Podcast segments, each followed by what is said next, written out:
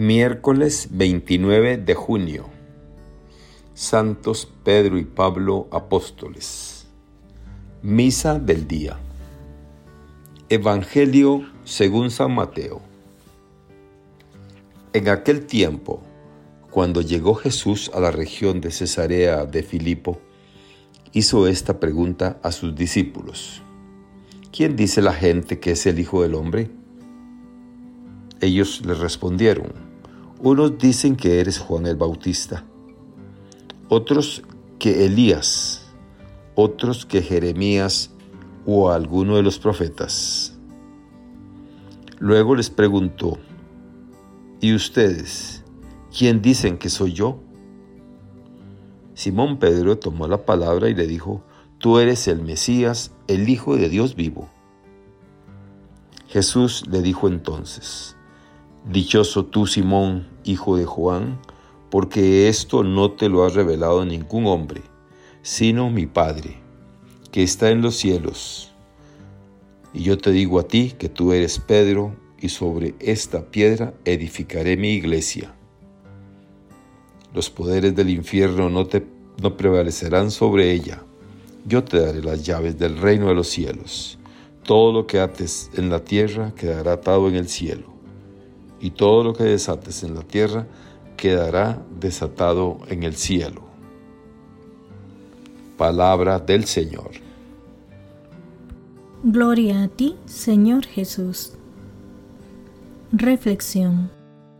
Dichoso tú, Simón, hijo de Juan, porque esto no te lo ha revelado ningún hombre, sino mi Padre, que está en los cielos. Y yo te digo a ti que tú eres Pedro, y sobre esta piedra edificaré mi iglesia. Según Mateo 16, 17, 18.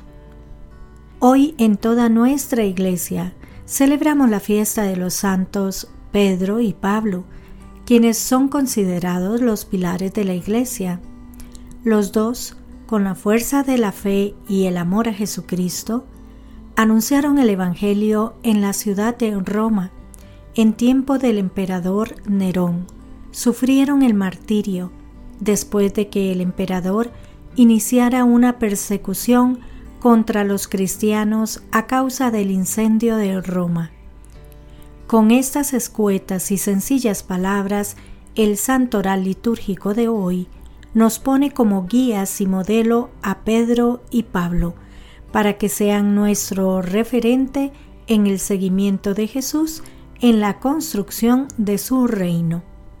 Y siguiendo con lo que la liturgia de hoy nos dice en el prefacio de la misa, en verdad es justo y necesario, es nuestro deber y salvación darte gracias siempre y en todo lugar, Señor Padre Santo, Dios Todopoderoso y Eterno porque en los apóstoles, Pedro y Pablo, has querido darnos un motivo de alegría.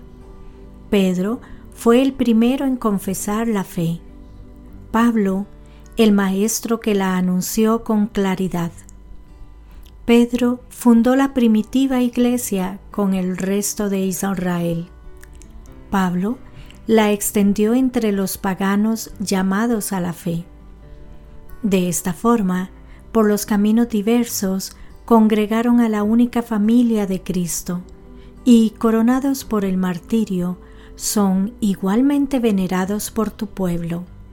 Por eso te alabamos sin cesar, Santo, Santo, Santo es el Señor. ¿Y por qué son nuestro referente, modelo y ejemplo a seguir? Lo que la Iglesia nos dice de ellos dos es que fueron santos y mártires. Pero lo más desconcertante para nosotros es que no nacieron ni santos ni mártires. Se hicieron santos y mártires en el encuentro, caminar y seguimiento de Jesús de Nazaret. E igualmente en el asumir e identificarse con la misión y tarea que el Señor les asignó al frente de la Iglesia y las primeras comunidades cristianas. Pedro creía y esperaba un Mesías glorioso con poder y dominio. La cincuentena pascual nos ha llevado a descubrir al Pedro que pasó del desconocimiento, traición y lejanía con Jesús al Pedro que se hace testigo, instrumento y al servicio del resucitado. Y esto le supone cárceles, persecuciones, juicios y condenaciones. La primera lectura de hoy es bien expresiva. El rey Herodes mandó apresar a algunos miembros de la iglesia para maltratarlos. Mandó pasar a cuchillo a Santiago, hermano de Juan, y viendo que eso agradaba a los judíos, también hizo apresar a Pedro. Pero la otra cara de la moneda nos señala que lo vivió con una profunda confianza en que estaba en las manos de Dios, dándole esperanza, libertad y consuelo. Ahora estoy seguro de que el Señor envió a su ángel para liberarme de las manos de Herodes y de todo cuanto el pueblo judío esperaba que me hiciera.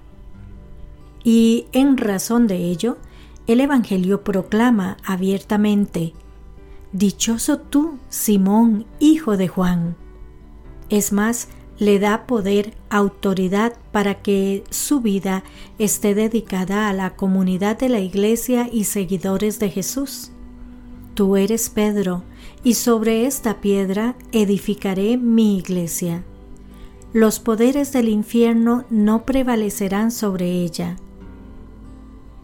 Hoy día son muchos los Herodes y Nerones que quieren encarcelar, Pedros que proclaman la buena nueva de Jesús, del amor, de la paz, la justicia, la misericordia, de la reconciliación y de la fraternidad.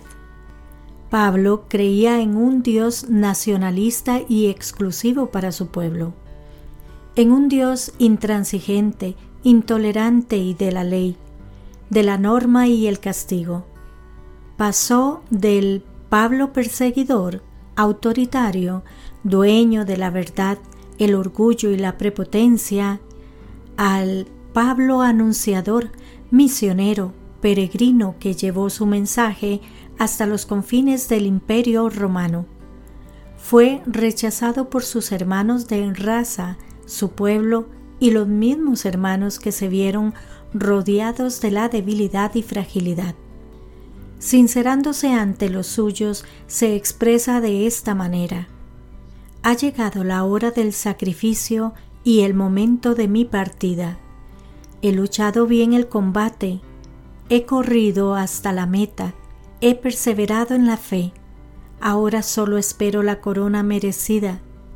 Cuando muchos me abandonaron, el Señor estuvo a mi lado y me dio fuerzas para que por mi medio se proclamara el mensaje de salvación y lo oyeran todos los paganos.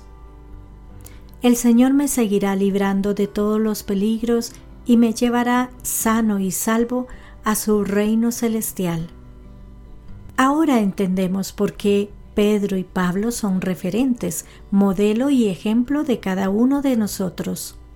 Y también entendemos que, como bautizados y seguidores de Jesús, nosotros somos hijos de una iglesia que es una, santa, católica, apostólica y martirial, y que, siguiendo sus huellas y peregrinar, también debemos tener como meta ser santos y mártires.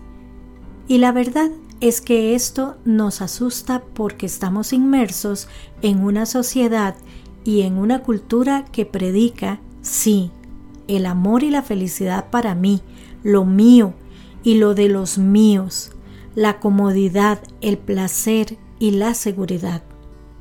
¿Cuánto nos cuesta recuperar los compromisos y la normalidad de vida cristiana que teníamos hace dos años?